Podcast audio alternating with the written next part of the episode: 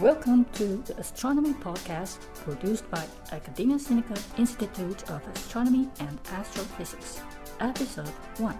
I'm today's show host, Lauren Huang. Very happy to invite a super postdoc fellow, Alex Teachey, to tell us about Discover ExoMoons. Hi, Alex. Hello, thanks for having me.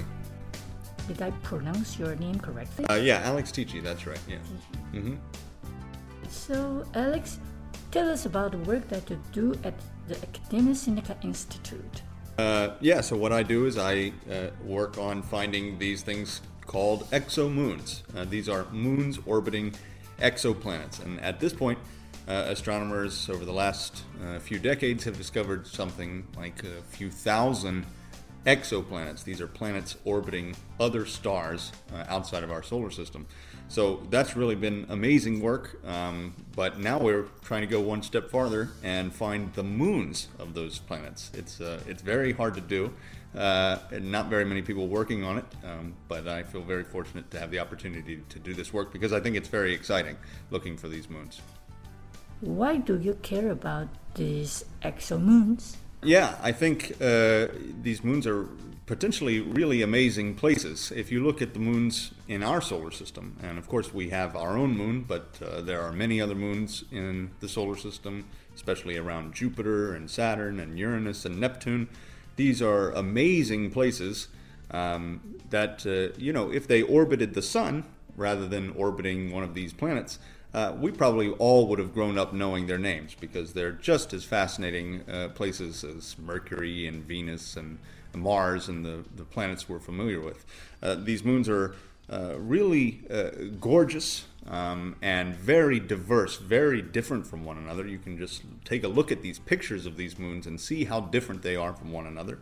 Um, and maybe I'll tell you a little bit more about those moons. But the moons are uh, fascinating, and so we think that uh, you know moons in other planetary systems uh, stand to be uh, just as amazing places and just as worthy of uh, discovery and, and, and getting to know them.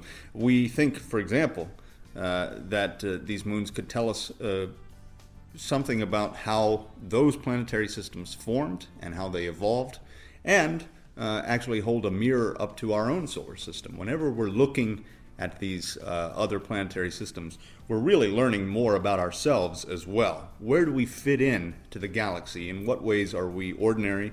And in what ways are we not ordinary? In what ways are we actually maybe quite unusual? This is very much an open question. Right. How many ways to get moons formed? Yeah. Yeah, we think there's uh, three uh, main pathways um, for forming moons. The first way is uh, the way most astronomers think we got our own moon, and that is through an impact. Um, so, what we think happened was that a giant uh, protoplanet, maybe the size of Mars, slammed into the early Earth. This is uh, something four, four and a half billion years ago. This uh, impact occurred, and a whole bunch of material was blown off of the surface of the Earth, and eventually uh, coalesced and uh, formed our moon. Now, the second way is through um, a capture, uh, sort of a gravitational capture of this moon. So you have what is originally a free-floating planet or you know small object floating around uh, by itself, and then uh, is captured gravitationally by the more massive planet, and then it becomes a moon. And we think, for example, the largest moon of Neptune, it's called Triton. Uh, we think that it uh, became a moon in this way, that it was captured from the uh, Kuiper Belt. And then finally, uh, we see around Jupiter and Saturn, for example, evidence that these moons formed in a disk of material swirling around the planet, um, again, very early on in its formation, very much the way that a solar system is formed, where you have a star in the middle and you have a disk of material, and the planets form out of that disk material. The same thing uh, seems to happen around planets. You have a disk around the planet, and the moons are formed out of that material. So that's the three major ways we think that uh, you get moons. Right, and it seems there's a very interesting possibility that maybe there's life on those exomoons. What do you think we should do about that?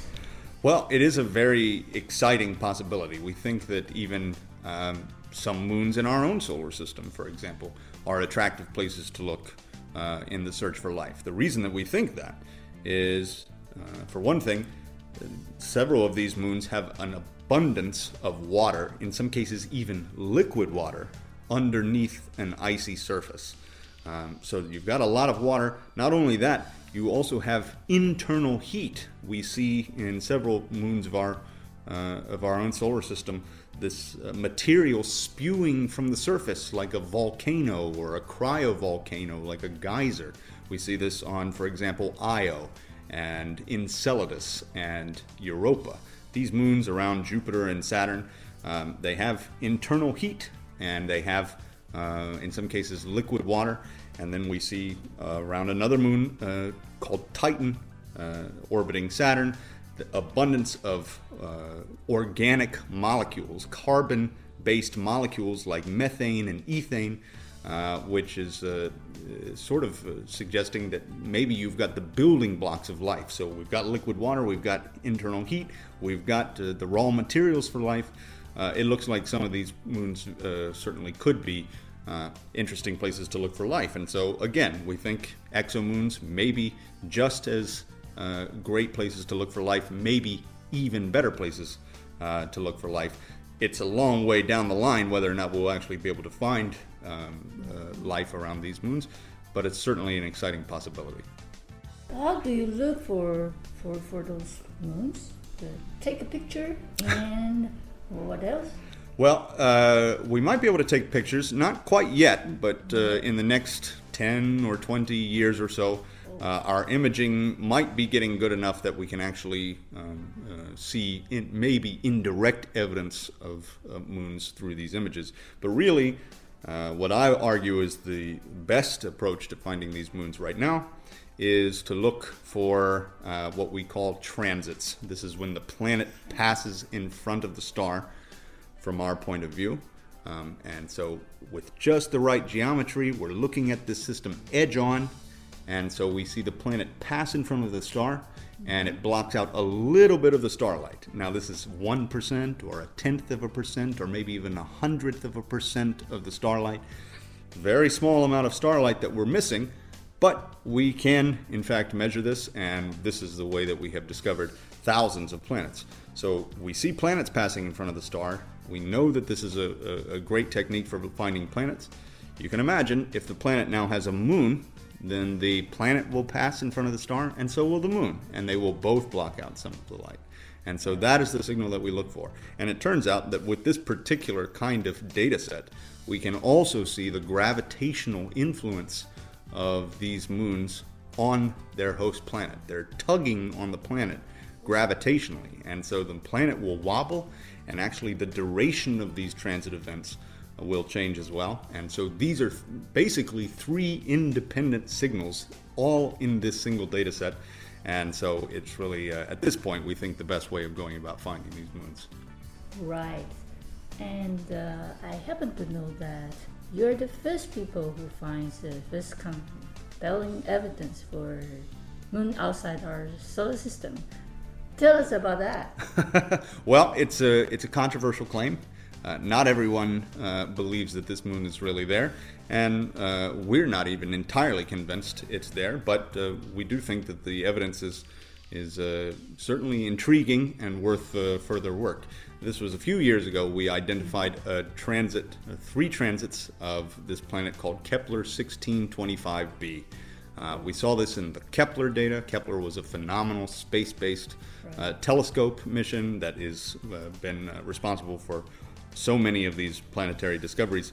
We saw three transits of this planet. It looked like maybe there was a moon there, but it wasn't really conclusive. It was exciting, but not mm-hmm. quite enough. And so we proposed to observe this target again with the Hubble Space Telescope. And uh, we were awarded that time. We got something like 40 hours uh, with the, the, Hubble Space Telescope to observe this target. And then after we got that data, we spent about a year working on this data, trying to uh, not just see if the moon was there, but really try to disprove that the moon was there. Try to see how many different ways we could come up to say, well, maybe it's not a moon, maybe it's something else, maybe it's something a little less exotic. Um, and, uh, you know, we spent a lot of time with this, and we emerged from this whole process saying, well, we're not entirely sure it's there, but uh, everything is kind of looking convincing that it is there.